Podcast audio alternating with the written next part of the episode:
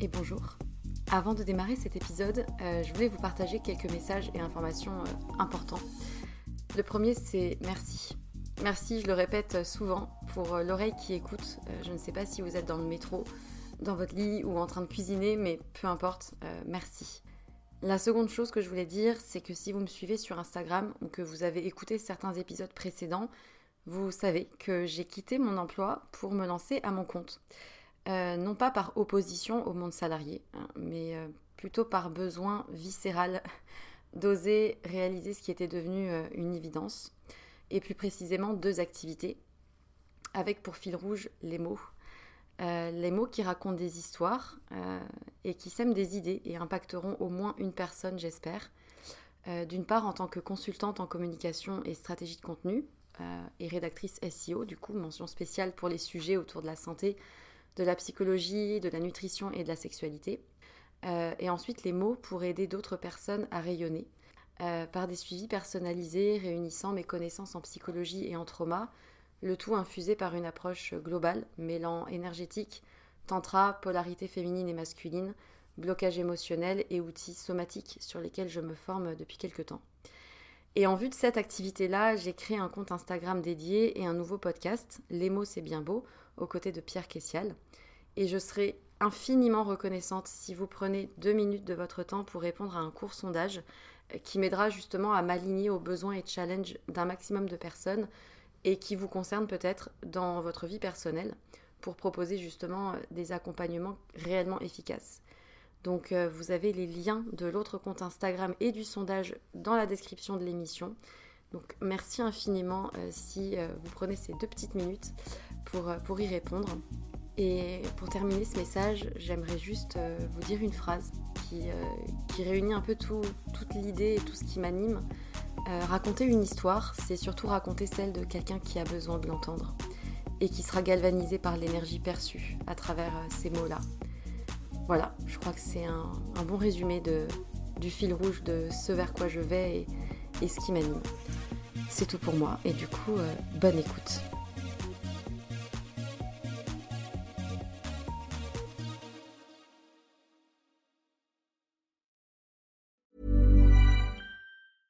When you're ready to pop the question, the last thing you want to do is second guess the ring. At Bluenile.com, you can design a one of a kind ring with the ease and convenience of shopping online. Choose your diamond and setting. When you find the one, you'll get it delivered right to your door. Go to Bluenile.com and use promo code LISTEN to get $50 off your purchase of $500 or more. That's code LISTEN at Bluenile.com for $50 off your purchase. Bluenile.com code LISTEN.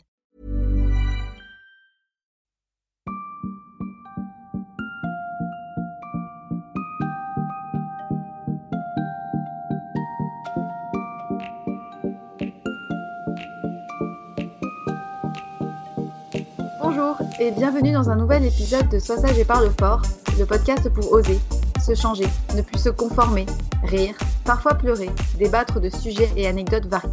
Je suis Marie et comme vous le savez, j'ai décidé d'arrêter d'être trop sage et de parler fort de ce que j'ai envie, comme j'en ai envie ou presque. Avant tout, je tenais à vous remercier pour votre soutien, vos messages sur Instagram et, et vos partages. Et grâce à vous, de nouvelles oreilles découvrent Sois sage et parle fort, alors merci.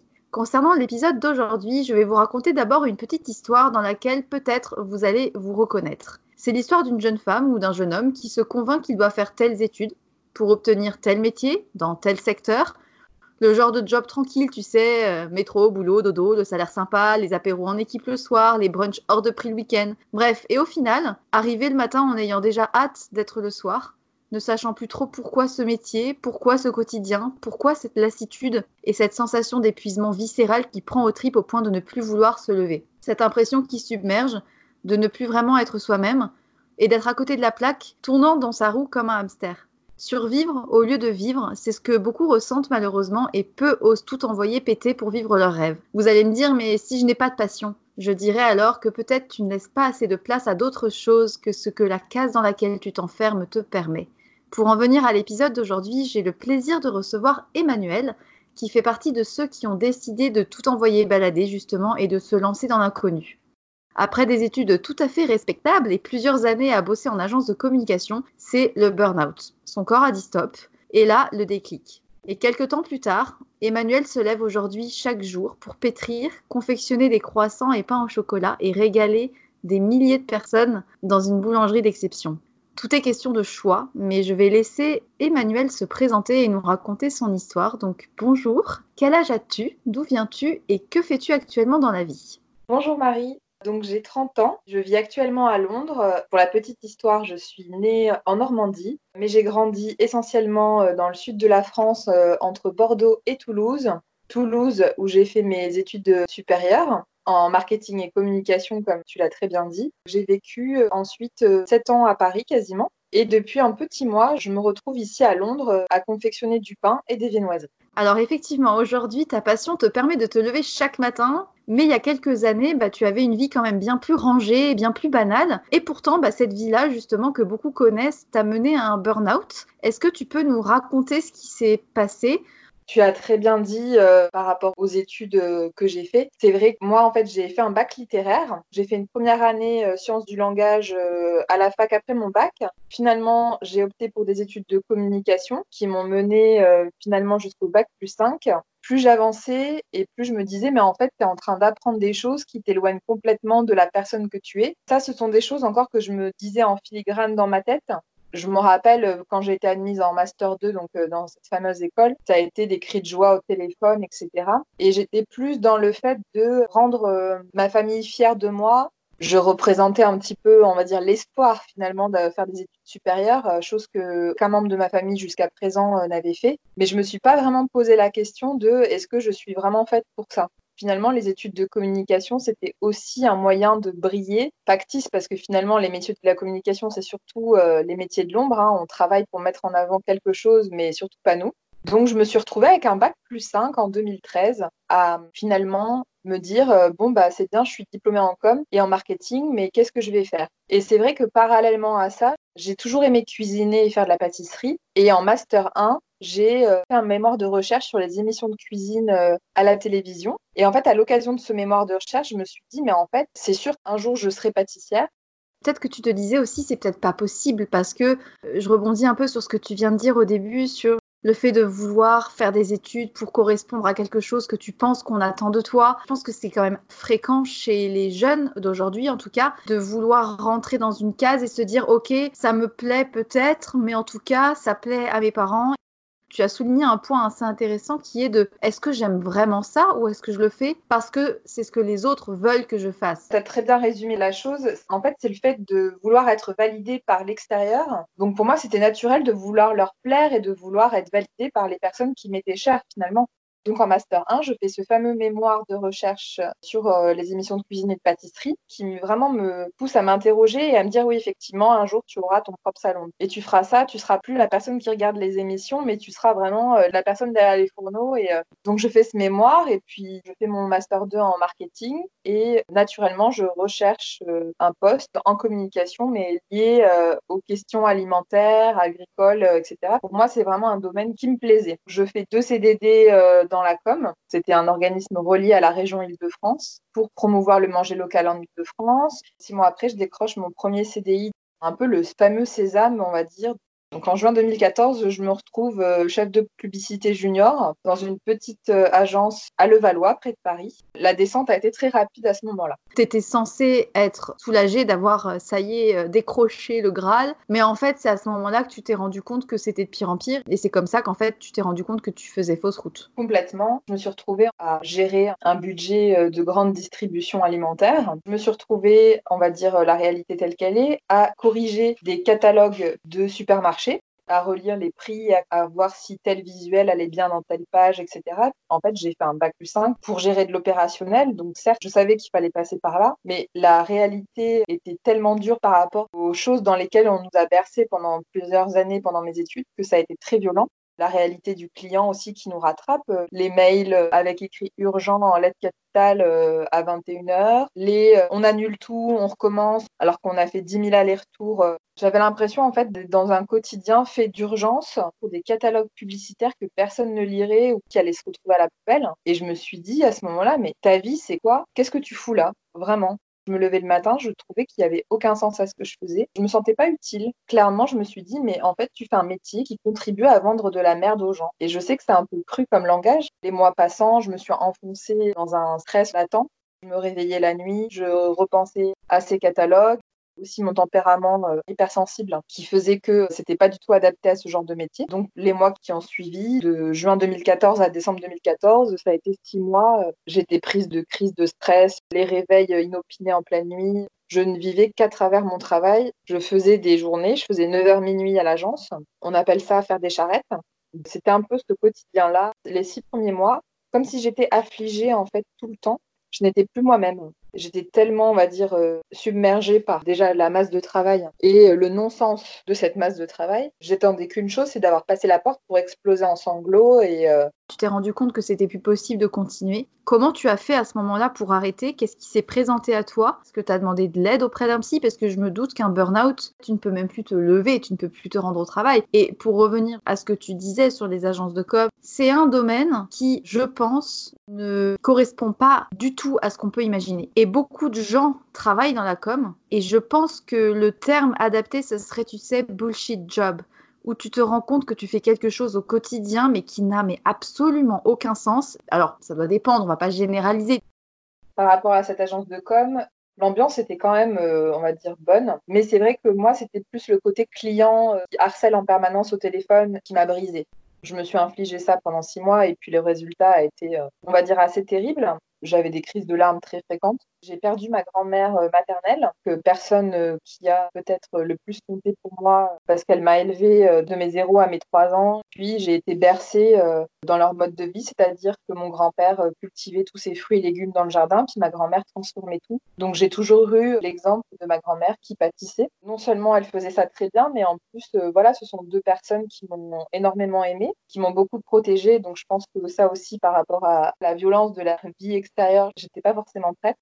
Et euh, voilà, le décès de ma grand-mère euh, en décembre 2014, euh, ça a été un véritable choc qui m'a replongé dans tous ces souvenirs d'enfance, de l'avoir juste faire une vinaigrette, des choses très simples comme ça. J'avais l'impression que finalement, je perdais une partie de moi. Je l'ai appris, j'étais à l'agence de com, ma mère m'a appelé. Donc j'ai décroché, ma mère m'a dit que c'était terminé. Et là je suis allée dans l'ascenseur de l'agence, je suis descendue, j'ai pris l'air, j'ai continué ma journée comme si de rien n'était, alors qu'au fond j'étais profondément choquée. Je suis rentrée, la mort dans l'âme. Et puis, euh, je me suis réveillée le lendemain. Et en fait, j'étais incapable de me lever, euh, physiquement impossible. C'est comme si j'étais plus là en fait. J'ai dit à mon copain de l'époque, euh, je pense que ça va pas du tout, il faut que j'aille voir un médecin parce que je crois que je suis en train de craquer et de péter les plombs. Donc j'ai pris rendez-vous chez le médecin et donc quelques heures après, il m'a demandé pourquoi j'étais là. J'ai été prise de tremblement et je me suis mise à pleurer. Et en fait, j'ai pas parlé de ma grand-mère, j'ai parlé de mon travail. Je suis en train de péter les plombs, euh, je crois que mon travail me rend folle. Et puis là, il m'a demandé ce que je faisais et il m'a dit, ben, des comme vous, j'en vois toutes les semaines en fait. Pendant quatre jours, euh, je me rappelle faire la vaisselle chez moi ou, euh, ou ne serait-ce que de m'habiller pour aller dehors, c'était un gros gros effort. Chaque chose me paraissait une montagne. Et je crois que j'ai vraiment réalisé à ce moment-là que j'étais plus du tout moi-même et que en fait j'étais vraiment dépossédée. Je suis quand même revenue à l'agence de com quelques jours après. Je crois que j'ai un peu eu un instinct de survie en mode bon bah de toute façon j'ai pas le choix, il faut que je retourne au travail. On va dire euh, huit mois après, j'ai donné ma démission. J'avais trouvé un autre job dans une agence et je me suis dit bon bah c'est bien, c'est de la rédaction, ça va peut-être me changer, c'est peut-être une pression qui est différente. Et puis manque de chance, le scénario a un peu recommencé. Donc en fait, tu as enchaîné sur un job qui s'était super mal passé pour un deuxième job dans le même genre, alors que moi je pensais que tu avais directement bifurqué. Et en fait, à ce moment-là, c'était juste le début d'un autre travail dans le même style qui a encore duré plusieurs mois. Exactement. J'avais commencé à me renseigner sur les formations en boulangerie-pâtisserie. J'avais envoyé comme des CV. En fait, cette agence-là, elle est spécialisée dans le domaine agricole euh, et alimentaire. Je suis tombée sur une supérieure hiérarchique euh, tout à fait tyrannique. Et en fait, un matin, elle m'a balancé à la figure. Euh, de toute façon, Emmanuel, tu es nul, tu es complètement nul, on n'y arrivera jamais avec toi. Alors que, bon, des fois, je passais 10 heures par jour au bureau. J'ai commencé à avoir les mêmes symptômes mais je me sentais encore un peu trop faible par rapport à du coup ces deux ans et demi de naufrage.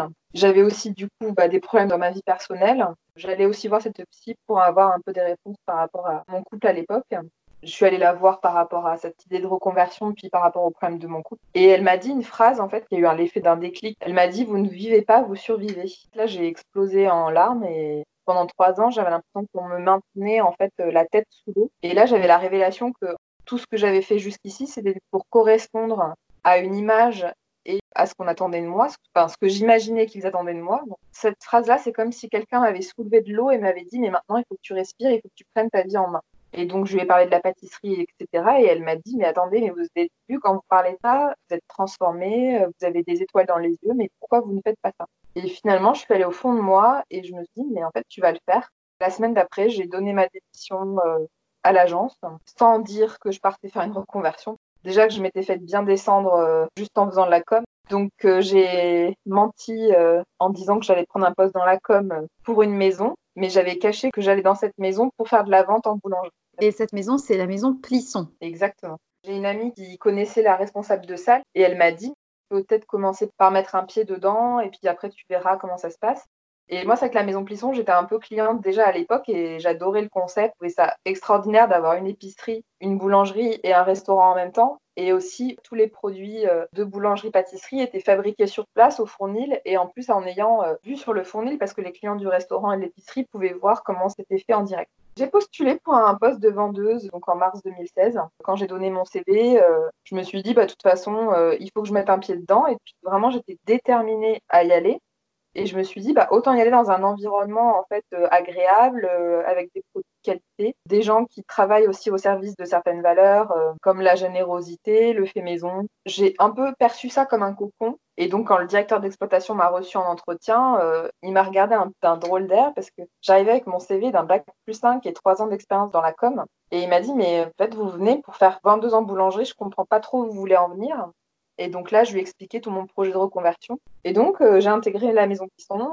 Et au bout de quatre mois, cette même personne qui m'a reçue en entretien m'a dit euh, bah, écoute, on a une place qui se libère au labo. Comme je sais que tu veux te reconvertir, euh, bon, écoute, c'est du pain et de la viennoiserie, mais tu peux essayer, on verra. J'étais super contente. Quoi. Je me suis dit mais je vais enfin mettre les mains dans la pâte. Donc j'ai fait un essai pendant trois mois et puis finalement j'étais embauchée en CDI boulangère, sans expérience. Alors pour préciser un petit peu, le fait d'être tourrier, c'est la personne qui s'occupe des pâtes feuilletées, c'est ça, des viennoiseries? Oui, alors tourrier, c'est tout le métier autour de la confection des pâtes, brioches, pâtes sablées, donc tout ce qui est biscuits, pâtes feuilletées comme on peut voir sur les millefeuilles, sachant qu'il y a deux manières de faire la pâte feuilletée, c'est le métier de tourrier. Du coup, tu es arrivée là-dedans comme vendeuse. Le mec, il s'est dit bon, petite nana là qui vient de l'agence de com, qui peut faire une réouverture, bon, on va lui donner sa chance. Hein. Trois mois plus tard, tu te retrouves à mettre les mains à la pâte dans le labo. Tu te formes sur le tas avec des chefs pâtissiers, boulangers, et tu as pourtant aucune formation, aucun CAP pâtisserie ni rien, et tu confectionnes des gâteaux ou des viennoiseries ou du pain tous les jours. C'est ça, exactement. Forcément, j'ai pas confectionné tout tout de suite, hein, parce que évidemment, euh, il y a tout l'apprentissage qui va derrière. J'étais tellement heureuse et tellement motivée qu'en fait, j'avais l'impression de pas travailler. C'est un peu euh, bizarre. C'est comme si les obstacles n'en étaient plus, et j'avais l'impression d'être vraiment à la bonne place au bon moment. C'est un peu ça aussi la clé, c'est que j'étais dans mon désir, c'est-à-dire que mon rêve à ce moment-là, c'était de devenir boulangère pâtissière je soulevais des sacs de 25 kg de farine et puis euh, je montais des escaliers 40 fois par jour parce que bah, les matières premières euh, sont souvent stockées euh, au sous-sol, surtout à Paris.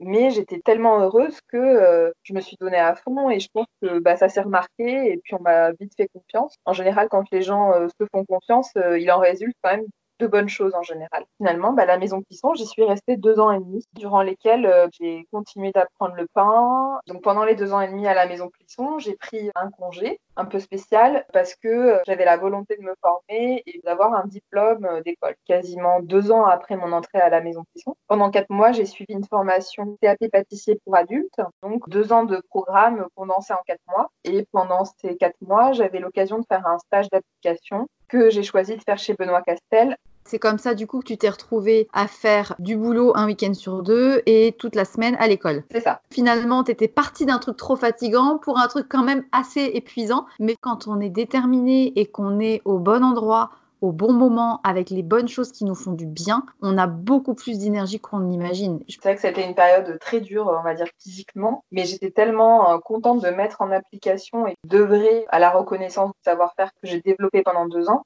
que j'ai vraiment vu en fait que j'avais cumulé des connaissances et un savoir-faire que les autres adultes autour de moi dans ma formation n'avaient pas forcément. Est-ce que tu as continué à la maison Plisson ou du coup tu as bifurqué ailleurs? Non, j'ai continué parce qu'il y avait la deuxième maison Plisson qui allait ouvrir à ce moment-là. Voilà, j'ai fait l'ouverture du labo. Et c'est vrai que bon bah moi j'ai plus un caractère à travailler en équipe. Et là je me suis dit il serait peut-être temps d'aller voir ailleurs si je voulais vraiment euh, continuer d'apprendre. Ça a été difficile hein, franchement ce choix de partir. J'avais l'impression d'avoir noué un lien vraiment particulier dans le sens où la maison Plisson m'avait récupéré dans un état assez lamentable. Ça a été vraiment difficile. Ouais, de les tromper presque quelque part, parce que finalement, c'est eux qui t'avaient donné confiance, qui t'avaient dit Ok, on va t'aider, ok, on va te soutenir, qui t'avaient accordé un congé pour pouvoir faire ton CAP. Mais je comprends en même temps le côté de devoir à un moment donné prendre son envol et dire Ok, j'ai fait deux ans et demi dans le même endroit, maintenant il faut que j'aille voir ailleurs et que je fasse autre chose. Oui, complètement. Je suis partie pour une petite boulangerie, rien à voir avec, euh, on va dire, euh, la grande machine Plisson s'appelle Perséphone, qui est située dans le 12e. Là, j'ai fait une rencontre aussi assez déterminante d'une des boulangères. Mélissa m'a fait découvrir, on va dire, tout le travail euh, des blés anciens, de farine euh, avec lesquels j'avais très peu travaillé jusqu'à présent. Pendant quatre mois, ça a été une petite parenthèse euh, enchantée. donc Christelle, qui possède la boulangerie Perséphone, m'a laissé d'ailleurs pas mal la main sur la création de nouvelles viennoiseries et des spécialités donc, de fin d'année par exemple le pain d'épices ou euh, le pain à la châtaigne. Ça a été euh, une super expérience dans le sens où euh, j'avais quand même de la liberté et où j'ai rencontré aussi des gens passionnés par leur métier. Ça a été une belle parenthèse qui a aussi rallumé une certaine flamme parce que c'est vrai qu'il y a eu des moments, bah, je pense que comme dans toute passion, des fois il y a des hauts et des bas. Et suite à cette expérience chez Perséphone, tu es partie chez Mamiche. Est-ce que tu peux euh, nous expliquer un peu quelle est cette boulangerie? Bon, elle est assez connue à Paris. Comment ça s'est passé et quel type de produit est-ce que tu travaillais? Je me suis retrouvée responsable en fait de la viennoiserie. La gamme était assez restreinte euh, croissant, pain au chocolat, pain au raisin, les cannelle, brioche avec les spécialités comme la babka, et puis aussi bah, les boules de brioche à la fleur d'oranger euh, qui sont aussi très célèbres là-bas. Sachant qu'on était un peu en période de transition à l'époque où je suis arrivée, il y avait la deuxième boutique Mamiche située euh, rue du Château d'Eau euh, dans le 10e qui allait s'ouvrir. Donc Mamiche, c'est un concept, on va dire, euh, qui se veut familial, avec des produits très simples mais très bien réalisés, où on suit les saisons. En fait, on fait très attention aussi à la qualité, d'être toujours égaux dans ce qu'on propose, parce que c'est ça aussi le plus dur dans notre métier, d'être régulier. La boulangerie, donc c'est un métier qui travaille avec des matières premières avec le levain, donc qui est une fermentation euh, d'eau et de farine. Et de maîtriser des éléments comme ça aussi, c'est difficile. Et j'ai souvent coutume de dire que, de toute façon, si on traite mal les matières premières, elles nous le rendent aussi. C'est vraiment ça, d'allier la qualité, mais aussi la quantité, parce que il faut savoir que Mamiche, c'est une des boulangeries, on va dire, euh, les plus actives en termes de communication aussi sur les réseaux, une fréquentation assez hors norme. Pour donner une idée, euh, le samedi, je me levais à 2h du matin et j'étais au four de 3h à 10h du matin non-stop parce qu'en fait, euh, les gens, euh, à 7h du matin, ils arrivent à la boulangerie et, euh, et c'est une queue qui n'arrête jamais jusqu'à midi. Truc bien sous pression où tu, dois juste dépoter et ne pas sentir la fatigue pendant plusieurs heures d'affilée, quoi. Ah, exactement, c'est ça. Il faut vraiment être vigilant. La boulangerie, c'est un métier dur et c'est vrai que quand le concept a beaucoup, beaucoup de succès, il faut vraiment être prêt physiquement. C'est vrai que c'était un peu harassant parce que on travaillait au sous-sol et la boutique était au rez-de-chaussée. Donc, il fallait monter deux par deux euh, les plaques de croissants et de pain au chocolat. Ça a été une expérience très physique. Hein. Au début, euh, j'avais juste deux personnes avec moi. Et à la fin, on s'est retrouvés donc, à cinq. Donc, j'avais quatre personnes avec moi. Donc, je me suis retrouvée à gérer un labo de tours et de pâtisserie. J'ai énormément appris, mais c'est vrai que physiquement, j'ai aussi souffert. Il y a des périodes où l'effectif n'est pas forcément au rendez-vous, etc. C'est aussi, on va dire, coutume des métiers de la restauration. La production euh, est fatigante. Donc mm. ça aussi, il faut l'avoir bien en tête euh, quand on se reconvertit. Et puis en plus, aujourd'hui, je pense que d'un côté, les gens qui se disent ouais, c'est un beau métier, elle fait euh, ce qu'elle aime, c'est de la passion et tout, mais je pense qu'on a tendance quand même à oublier le revers de la médaille qui est que ce sont des métiers très très très exigeants au niveau physique et que n'importe qui ne peut pas faire déjà mais aussi qu'en plus, aujourd'hui, surtout à Paris, avec l'effet de mode, comme tu le dis, des réseaux sociaux qui communiquent beaucoup sur des produits de bouche de ce genre-là, on a un nombre croissant de comptes Instagram de gens qui testent des pâtisseries ou des viennoiseries, qui les mettent en valeur ou qui les descendent. Et je pense que toutes les boulangeries, pâtisseries de Paris qui sont un petit peu à la mode ont d'autant plus cette pression de devoir répondre à une exigence toujours supérieure, toujours plus importante et de devoir toujours être irréprochable sur la qualité des produits, sur le rendu, sur le visuel, parce que le moindre partage négatif, ça peut vraiment démonter euh, une enseigne. Je me dis quand même que parfois, en tant que restaurateur ou boulanger, on doit quand même avoir cette espèce de peur permanente des Instagrammeurs et des influenceurs qui vont potentiellement faire un retour sur ce qu'ils ont goûté. Et c'est un peu frustrant peut-être de dépendre autant de l'avis d'une personne sur un moment donné, sur un produit qu'il aura mangé dans telle circonstance, sans même imaginer une seconde tout le travail que ça représente derrière.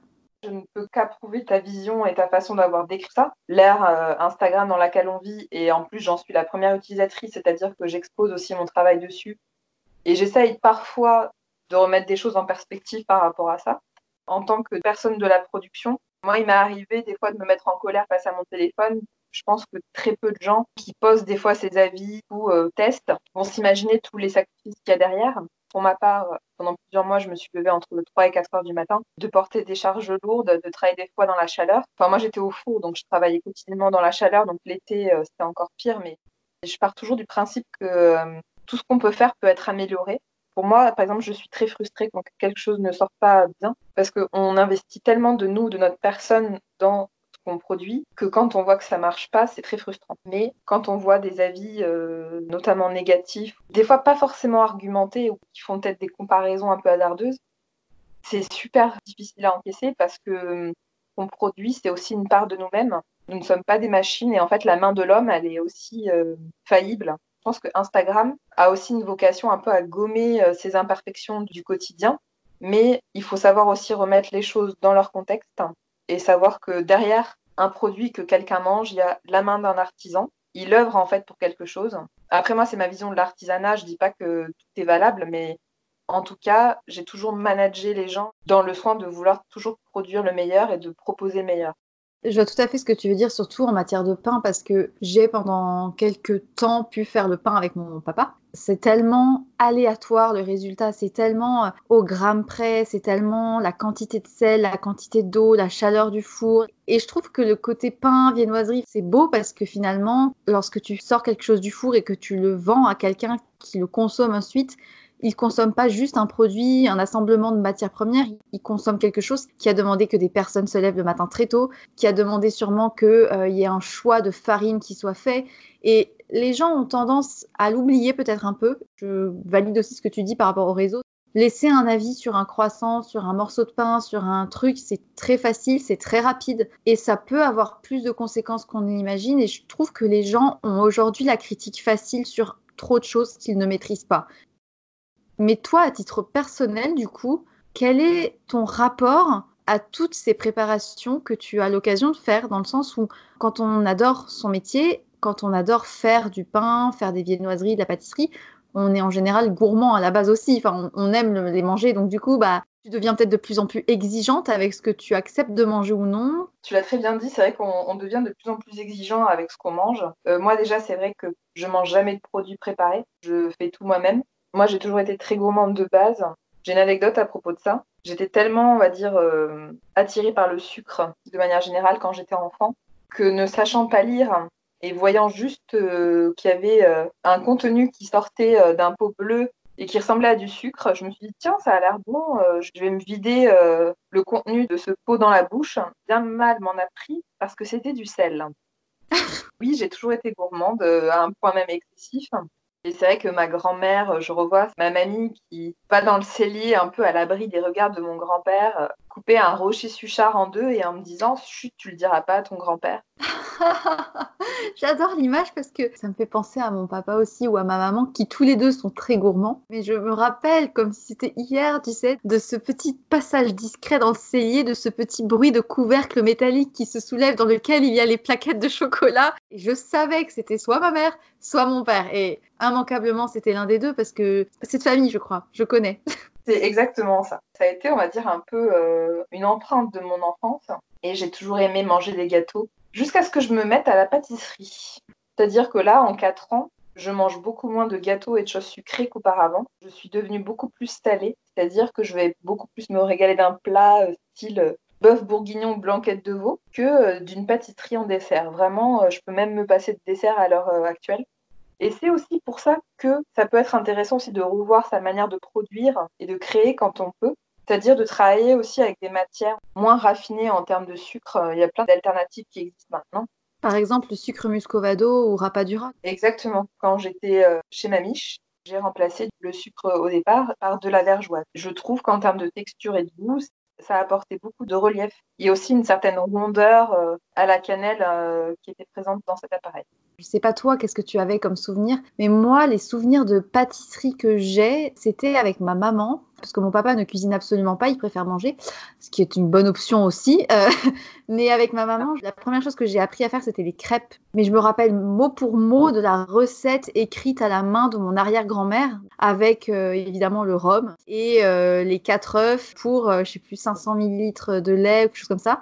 Bref, je me rappelle de cette recette-là en particulier, mais aussi de la recette du gâteau aux pommes au caramel de mon arrière-grand-mère, qui en fait faisait brunir du caramel avant de le mettre au fond d'un moule à manquer. Pendant ce temps, elle coupait des pommes, puis elle étalait les pommes en rosace sur le caramel au fond du moule à manquer avant de faire un appareil, une pâte à base d'œufs, de lait et d'un peu de farine et d'un peu de sucre, mais très peu de farine avant de le recouvrir donc sur les pommes. Et à la fin, tu retournes le gâteau et le caramel s'est imprégné dans les pommes et dans la pâte et c'était mais genre tellement simple et tellement, tellement bon. Donc je me rappelle beaucoup de ce dessert-là qu'on faisait souvent et aussi du dessert euh, de la crème aux œufs, cette espèce de flan aux œufs avec un caramel au fond pareil, où tu verses un caramel au fond du moule et que tu retournes une fois qu'il est froid et, euh, que tu sers en dessert euh, à la fin du repas du dimanche. Donc, donc voilà, j'ai été élevée au truc de grand-mère, aux recettes traditionnelles. J'ai moi-même eu une période où je cuisinais beaucoup de pâtisseries plus complexes, du genre macarons, des cheesecakes ou des,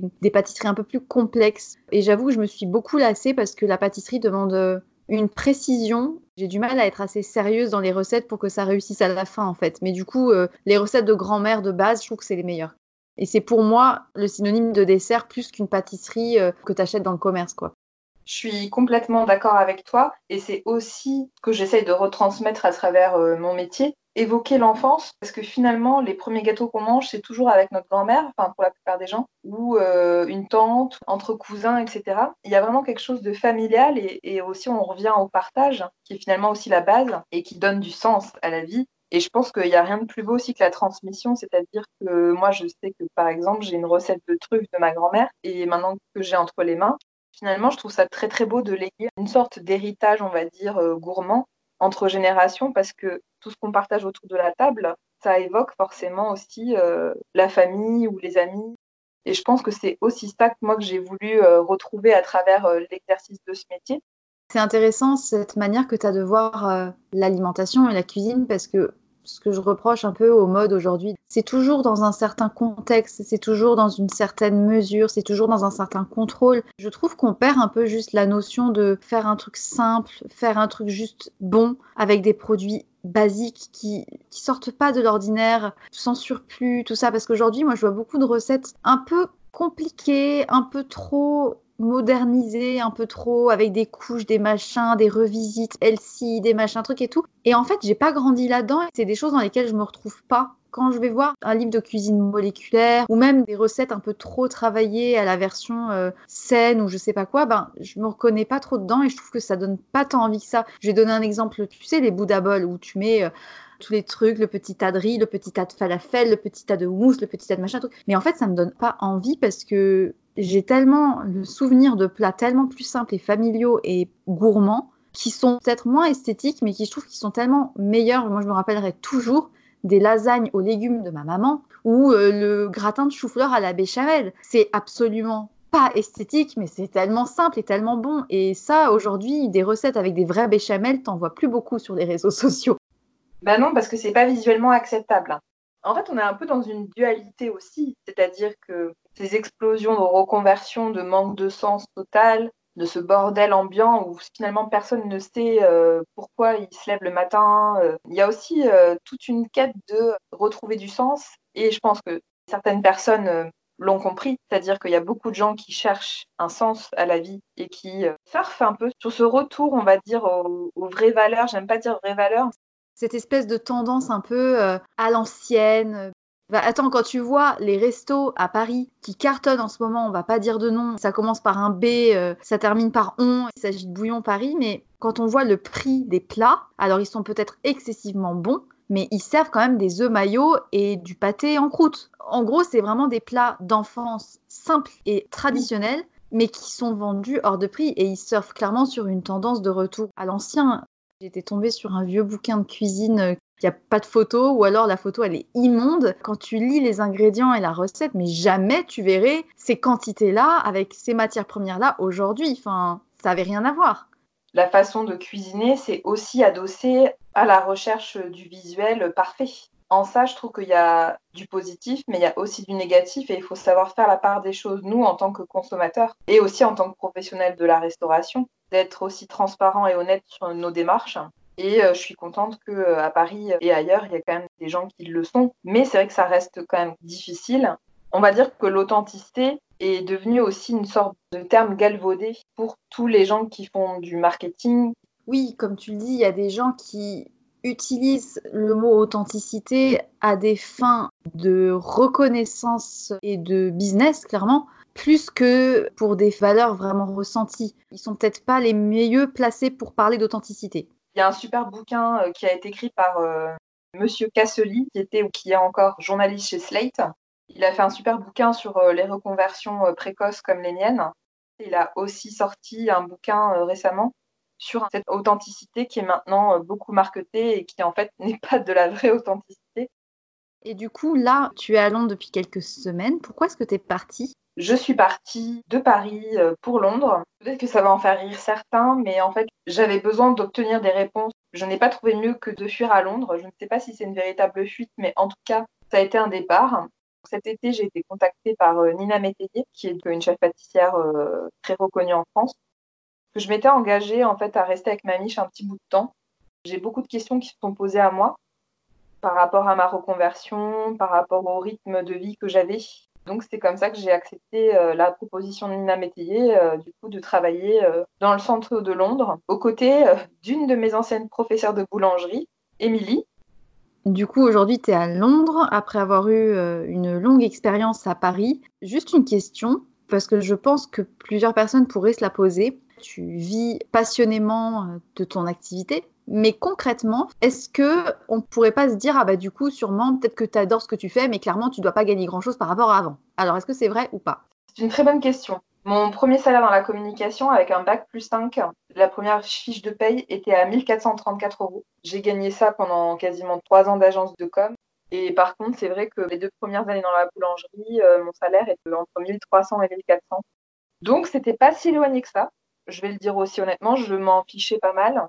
Là, après quatre ans euh, dans la boulangerie, on va dire que je gagne, euh, j'ai pas envie de dire beaucoup mieux parce que c'est pas non plus euh, mirobolant, mais je gagne correctement ma vie. Je suis pas là à me dire oh là là comment je vais faire tous les mois et je suis assez à l'aise pour profiter de la vie comme je l'entends. Moi, je fais pas ce métier pour non plus euh, être riche. Mon but, c'est surtout aussi de me lever le matin et de me dire voilà, je suis heureuse de faire ce que je fais et j'arrive quand même à vivre décemment. C'est fou parce qu'on pourrait penser que Bac plus 5, agence de com, ah bah, je vais avoir un bon salaire, mais que dalle. Et attends, 1300 au début, à Paris, quand on connaît les loyers, c'est juste compliqué, surtout si tu as un prêt étudiant ou que sais-je. J'ai la chance d'avoir une famille euh, très soudée autour de moi et qui m'a beaucoup supporté dans la reconversion. Je pense qu'effectivement, si on n'a pas un solide euh, entourage, il faut quand même se poser cette question matérielle qui reste quand même quelque chose de déterminant dans une reconversion. C'est-à-dire que moi, quand je l'ai faite, j'avais 27 ans, j'en ai bientôt 31. J'avais pas d'enfants à charge, j'avais des économies, j'avais une famille qui était autour de moi. C'est vrai que j'ai eu beaucoup de chance. Donc, il faut vraiment étudier chaque paramètre. Il ne faut pas la prendre à la légère. Et même si on adore ce qu'on fait, l'impact que ça a dans la vie quotidienne peut aussi être dévastateur. On dit que ce qui compte, c'est pas le salaire, etc. Mais il faut quand même avoir euh, la tête sur les épaules et pouvoir au moins vivre décemment moi, j'appelle pas ça riche, mais en fait, je suis riche d'une autre façon, mais la réalité, elle est quand même là. Je vais pas mentir, à Londres, la vie est chère. Après, c'est aussi des choix. Je pense qu'il y a beaucoup de gens qui ont fait des reconversions. À Paris, ça a été un super terrain parce qu'il y a beaucoup, beaucoup d'entreprises de restauration. Et clairement, je pense que je me suis beaucoup plus facilement reconvertie à Paris. C'est marrant parce que je parlais avec une amie il n'y a pas très longtemps et qui me disait euh, moi, j'ai besoin d'avoir un bon salaire. C'est là que je me suis rendu compte à quel point j'avais pas du tout la même conception des choses parce que pour moi, à partir du moment où je peux payer mon loyer et où je peux relativement acheter euh, de quoi manger et de quoi sortir, sachant que j'achète très peu de choses euh, hormis ce qui est nécessaire, bah en fait, je suis contente. La chose qui prime en premier pour moi, c'est d'avoir envie de me lever le matin. Et je préfère gagner moins et avoir envie de me lever le matin parce que je kiffe ce que je fais, plutôt que de gagner plus et attendre juste tous les matins que le soir arrive, vraiment. Donc sur ça, je te rejoins clairement, surtout que le rapport à l'argent est vraiment quelque chose de très personnel et que un montant qui peut paraître très peu pour quelqu'un pourrait peut-être paraître beaucoup pour nous parce que tout simplement on n'achète pas de la même manière. La reconversion a aussi changé mon rapport à l'argent parce que c'est vrai qu'avant euh, j'étais tellement mal que des fois je me disais ah, mais je vais acheter ça puis ça ira mieux puis en fait non c'est que du bullshit et je suis vraiment dans une logique maintenant de je contrôle beaucoup plus la consommation de certaines choses, notamment tout ce qui est euh, électronique, euh, même les vêtements je me sens beaucoup mieux dans cette approche-là de la vie et finalement à être devenue la personne que je voulais être. Tous les matins, il achetait son petit pain au chocolat. La boulangère lui souriait, il ne la regardait pas.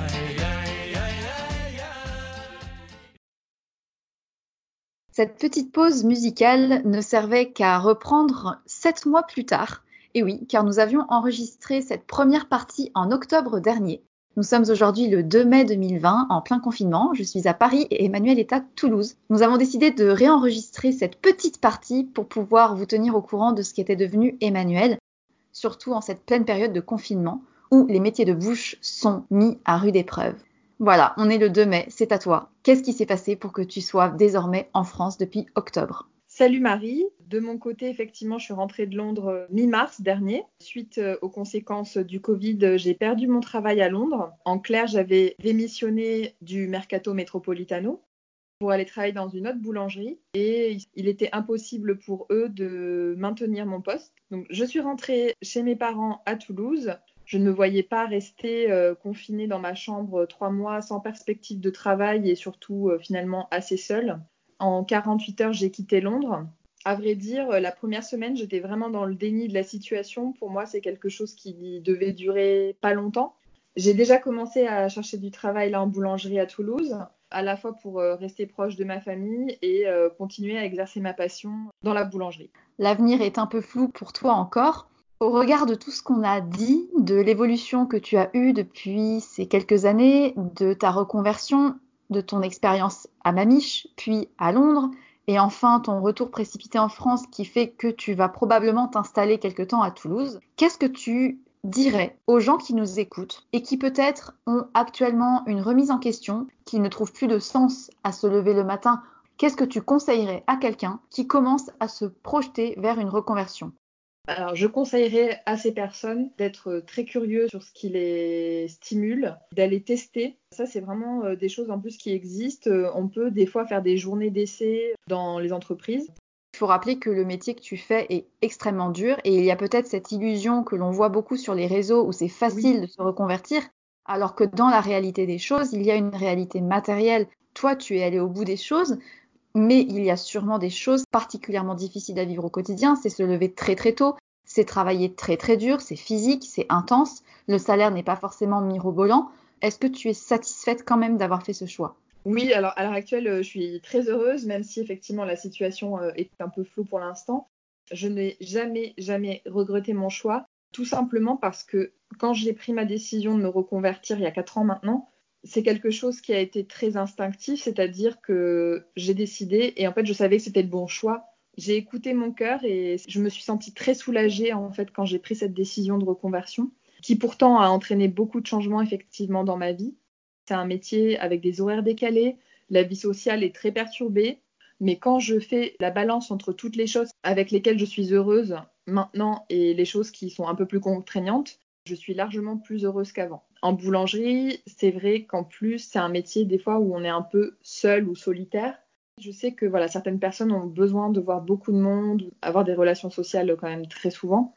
Il faut aussi prendre ça en compte. Il n'y a pas que le côté, on va dire, technique, il y a aussi l'aspect euh, social et humain de la personne. Et il faut aussi étudier tout l'aspect euh, financier qui est lié à la reconversion. Au tout début, on va vivre euh, avec peut-être le SMIC Ça a beaucoup d'impact après sur la vie économique.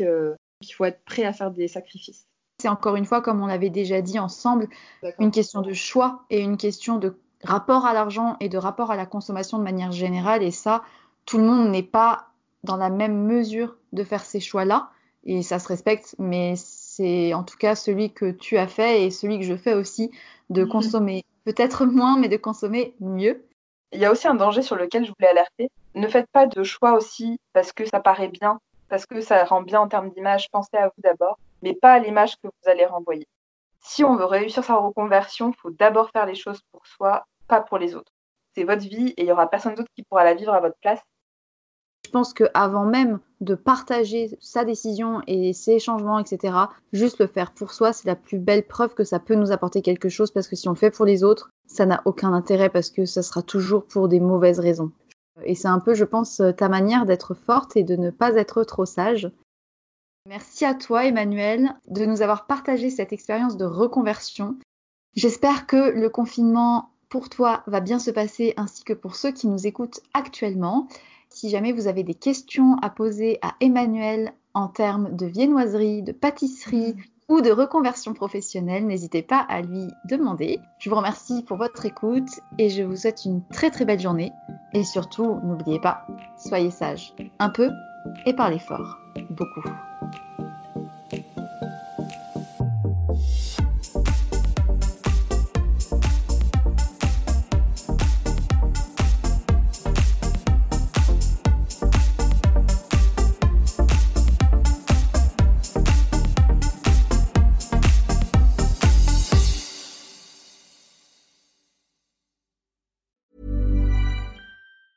Planning for your next trip? Elevate your travel style with Quince. Quince has all the jet setting essentials you'll want for your next getaway, like European linen, premium luggage options, buttery soft Italian leather bags, and so much more. And it's all priced at 50 to 80% less than similar brands. Plus, Quince only works with factories that use safe and ethical manufacturing practices. Pack your bags with high-quality essentials you'll be wearing for vacations to come with Quince. Go to quince.com slash trip for free shipping and 365-day returns.